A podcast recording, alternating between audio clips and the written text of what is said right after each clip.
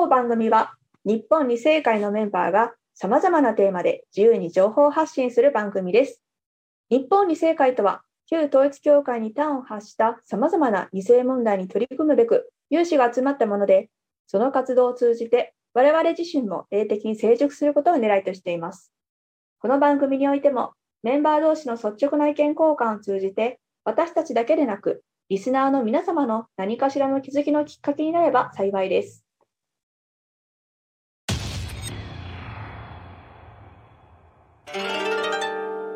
日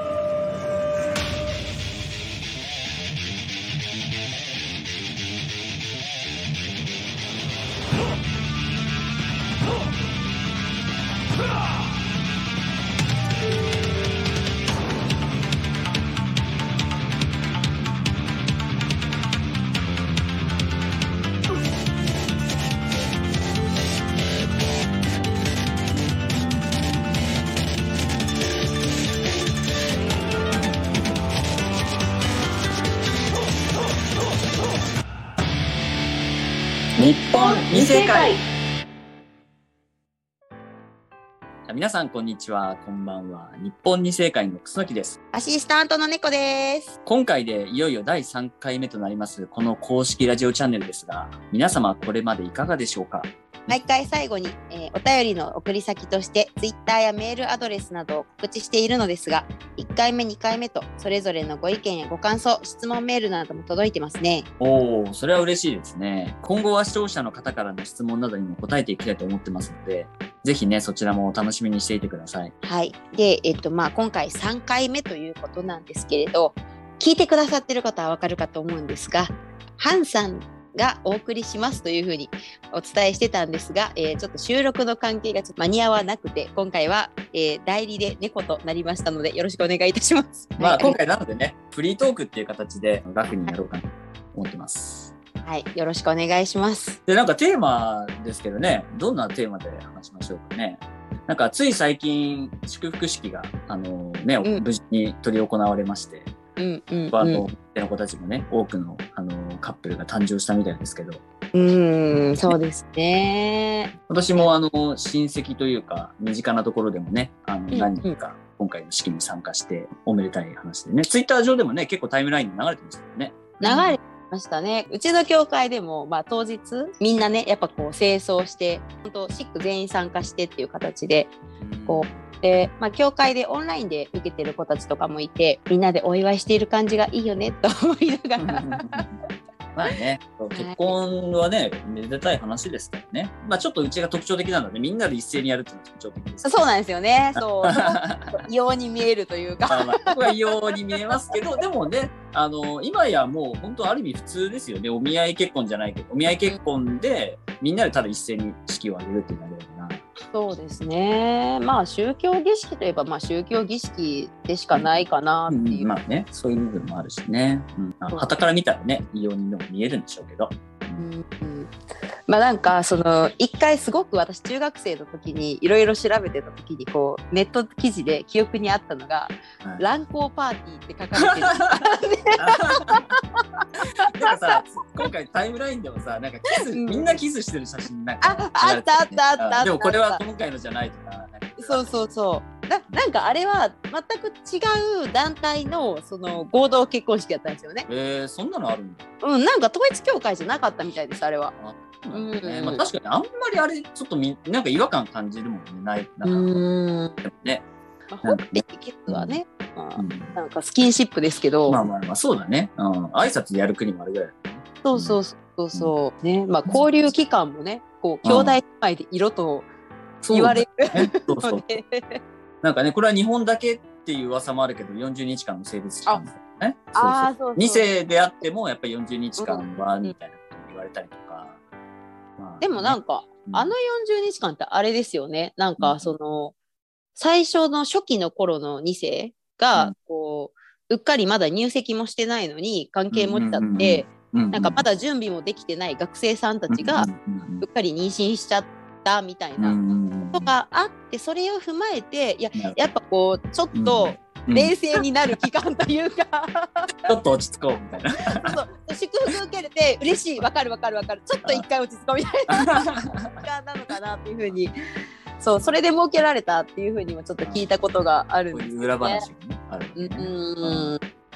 まあでもなんか私なんかでも率直にさ2世っていう立場でうんもうあるほら血統撤回されてる？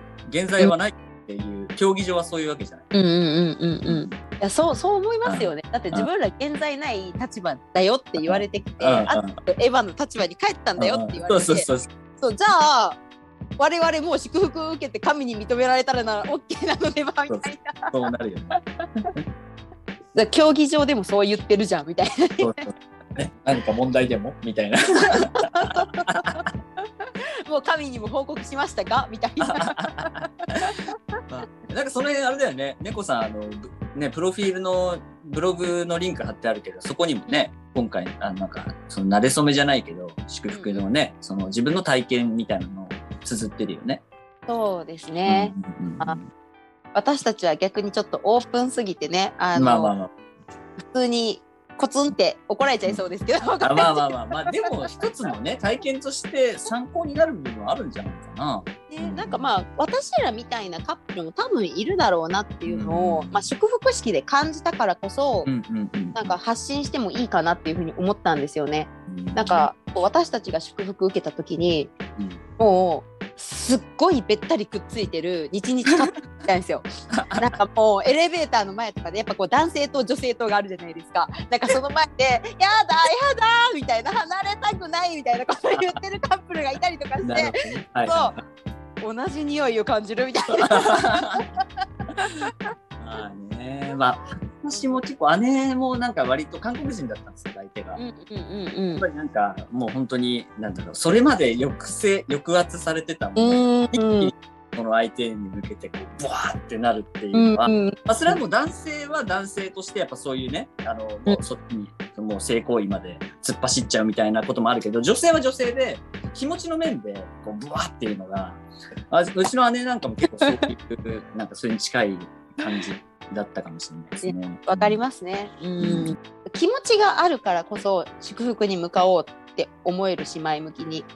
なんかその気持ちを言ったらそのね、このいついつが祝福式だよって言われるわけじゃないですか。うんでもその祝福式までにすごく長いカップルもいるわけですよ。ああそうだよね。そうそうそうなんだよね。うなんか私たちは2020年組だったけど、うんその2019年の祝福がなかったんですよ。ではい出会ったのが2018年でもう2019年の夏に受けれると思ってたのに。まさかの半年以上伸びたんですよね。もうこちらからしたらもういやいや待ってくれみたいななんとかその夏まで耐えようと思ってたのに半年伸びちゃった。そうかね、もうそうなるとちょっとこうね、もうじらされるというかね、あのそうですこっね。ちがもう気持ち入っちゃったらもうね。うーんこう気持ち入っちゃうとなんかこう気持ちってどんどん育っちゃうからうん、確かに育つの止められないし。もう無理だこれと思いましたうんなるね。ほどね。そうかそうか。まあでもそういうふうにね、入っちゃ、入っちゃえたら、なんていうか、いいよね。2世として、本当にほら、政略結婚じゃないけど、なんかほら、もうね、この人と、だからお父様のマッチングの時なんか割とあったのかもしれないけど、うんほらこの相手とみたいな感じでもうね、あのうん決めちゃって、なんか好きでもないのにみたいな、好きになってみたいな、やっぱりそういう2世も一部にはいると思うんだよね。いやーそうですよね。あの、ま、アポジマッチングって言われてるマッチングの時にやっぱり受けた人たちはもうそれはそれは葛藤があっただろうなっていう想像はしますよね。うん。その場で会った人でじゃあ祝福するよみたいな。明日には祝福するからねみたいな。うんうんえね、ー、みたいな。この人どんな人なんだろうからスタートしなきゃいけない、けどなんか祝福っていうなんだろう。私たちには高い高いハードルをすぐ目の前に設けられて。うん。うんまあ苦しいですよね。なんかすぐに断れるわけでもないし。ちょっと一回保留にして次回受けますとも言えるものではなかったし。うん難しいですよね。まあでも一世はそれが求められてきたからね。うんいやそうなんですよね私の時も結構そうやっぱそういう祝福はもう本当に大変なものみたいな、峠を背負わされるものみたいなさ苦労するものなんだみたいなそういう、なんていうかノリだったよね。ですよね。ですあそうですよね。そうそうちょっとやっぱ今の祝福っていうのは結構ほら離郷して久しぶりに帰ってきた人とかが今の結構びっくりすることが多いっていうかね。確かに、うんなんか私も最初ツイッターで発信した時に「え今そんなお見合いみたいな形なんですか?」って言われました。うんうんうん、そうです。まずそこからだよね。そこからまず違うし、まあでも私の時からもうね、あの、お見合い結婚みたいなの始まってたけど、うんうんうんもうかれこれ10年、20年は経つけど、だけど、やっぱりそこでまずびっくりするし、あと、うん結構ね、祝福式も変わってて、なんかそのセレモニーの中でプロポーズ。あ違うあれね新婚2世だけなんですよ。そうなんだ。そうそうそう。プロポーズの儀式があるのは新婚2世だけで祝には何もないです。えーはいそうなの？え、嘘？うちの弟やってた気がする。え嘘？本当に？私の時だけだった。うんだから私それ見てめちゃくちゃ羨ましくて、ああ、ね、そうだよね。それ羨ましい。そうそうそうそうなんか私たちってお見合いだからプロポーズにならないんですよ。うんまあもちろんそのプロポーズしたいって思う男性であったりとか、受けたいっていう女性のその願いを叶えるためにうん。プロポーズするカップルはいると思うんだけど、うん。なんかこうもう私たち夫婦まあ私と夫はなんか、まあいっかみたいな祝福受けれたらまあいっかみたいなスタンスで行っちゃったから、うん。なくてそれが。うん。うんでもなんかこうやっぱ映像でこう一本の花を持ってこう、うんね男性が女性にうん結婚してくださいみたいなうん。プロポーズの言葉を言ってる映像を見たらうん。猛烈に羨ましかった。そうそうそう。結構ねあのあれはだ多分どっかのあの段階であの誰かが考案っていうか発案したんだと思うんだけど私もね結構言われた妻からなんかプロポーズされてないみたいなうーんそう言いたくなる。結婚式してないそのプロポーズされてない、あとなんか新婚旅行行ってないとか、うんうん。いやこういうのが結構いくつかね。あのあるんだよね。言われたよね。結構言われたよね。わかりまあ、でもます。後からまあそのやったというかまあプロポーズみたいなことは一応やって。えー、いいな。ちょっとうちなんかね話してくださいよ。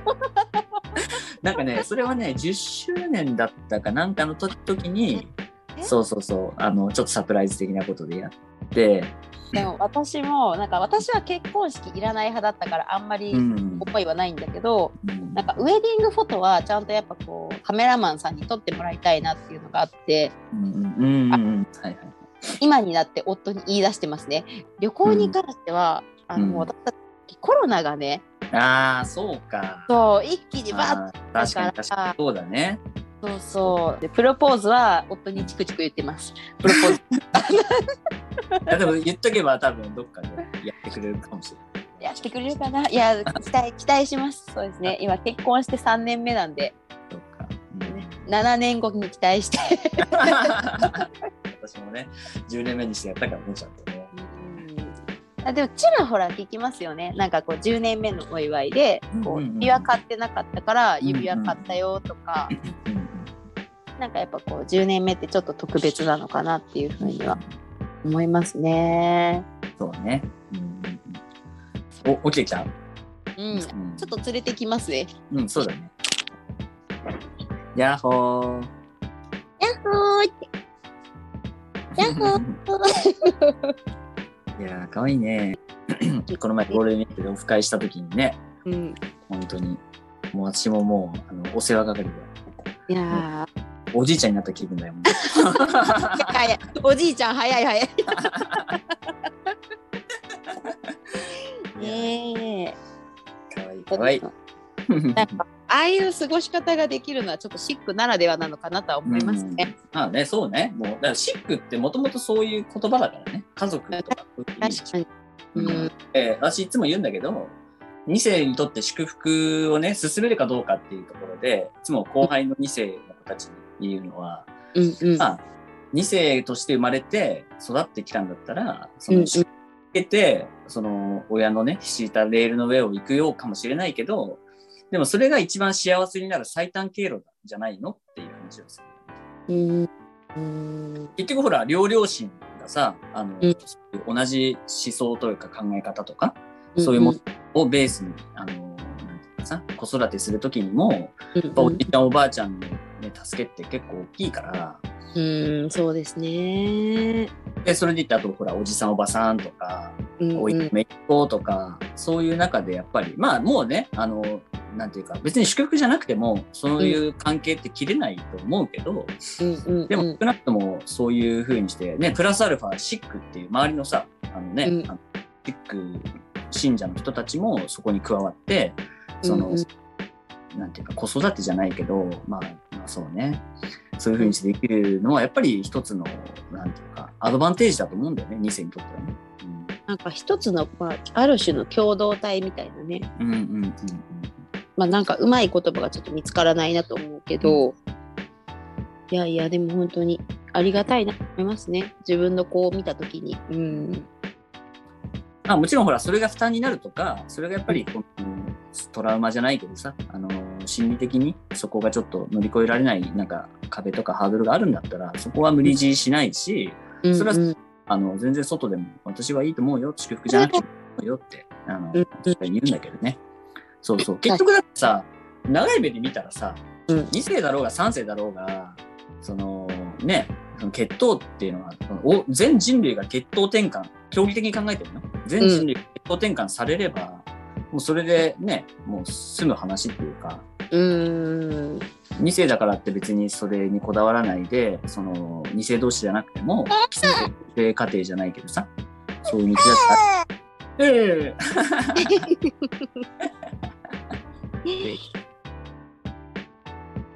私もう一つ話するとさ、なんかこう私が今ほら子供は小学生ぐらいなんだけどうんうん。やっぱりこの親として子供にできることってうん。本当に見られるっていうか、うん。本来親ってなんだろう。まあもちろんねあの1歳2歳とかの時は直接手をかけてうんうん。子育てしないといけないんだけどでも今後小小学校とか中学校とか思春期た時に、やうんうんっぱりその親が直接できることって本当に少なくなってくる。うーん確かにこうどんどん手は離れていきますよね。そうそうそう。で逆に手かけちゃいけないって私は思ってて。あ確かに確かに確かに。過干渉になっちゃうし、子供の成長っていう意味では、うんやっぱり中学以降だよね。うん、小学校まで、中学校、まあ小学校でもやっぱりでも私 PTA とかやってたけどそう思うんだよね。うん。やっぱり親は環境づくり、まあ、特に父親だからそう思うのかもしれないけど、あのうん環境づくりに専念するべきなの。うーん。で、うん。環境を作ってそこでこう自由に遊ばせてあげることが大事っていうか、だから友達もそうだし、地域の人だってそうだし、だからそこをやってあげることの方が大事。直接何かしてあげたりとかっていうことを考えるのいかに環境を整えるか。そういう意味でやっぱりそのシックとか、そういう信者同士のつながりっていうものがすごく大事。親戚ももちろんそうだし、うんなんかそううんね。それはそうそうそう。ね。おじさんおばさんってすごく大事。子供が育っていく、思春期を迎える。確かに。まあ親以外の逃げ場とかね、なんかそういう立場にもなれたらね、子供にとってもすごくプラスだろうし、ううん。んなんかこう大人の関わりっていうのもまたすごくね意味を持ちますよね。その一人が育つ上で。うん。と思いますね。確かに。でもやっぱり2世として生まれたんだったらその道をね進むのはまああのすごく楽楽だよってあの子供にうん。いい状況だし、あのな長い目で見た時にね、うん。うんうんうんまあ、いろいろ多分思春期とかの時はね親の敷いたレールの上を行くっていうことがうんうん。なんか受け入れがたいというかちょっと反抗してみたくなったりとかさ、いろいろあるんだけどさ、うんうんうんそうそうそう。うん。そう2世にとってはそういうのがうん。メリットなのかなっていうふうには思いますね。だいぶ祝福とかに向けて肯定的な話ができたね。二世会としてなかなか。ね いい、いい、あの、あれかもしれないね。このタイミングでね。うんそうですね。よし。はい。じゃあね、えっ、と、いろいろな話になりましたけれども、まあ、今今後もね、時にはゲストを交えながら楽しくラジオ番組として続けていけたらいいなと思ってます。こんな感じでね、フリートークの回もね、あっていいのかなと思いますのでね。そうまた。ぜひ皆さん番組に寄せられたね、お便りとか質問などもね、お答えしますので、ぜひぜひ、あの、いろいろご意見いただけたらといただけたらと思います。チャンネル登録もね、ぜひしていてしてください。はい。えっ、とね、まあ、Twitter 公式アカウントへのメンションや DM とか、まあ他にもメールアドレスでも受け付けてます。メールアドレスは概要欄に貼ってますので、そちらからご意見やご感想お待ちしております。はい、ありがとうございました。それではね、次回の放送も楽しみにしていてください。はい、次回はきっと必ずハンさんが やってきてますので、お楽しみに。ねはい。では、ありがとうございました。皆さん、さようなら。ありがとうございました。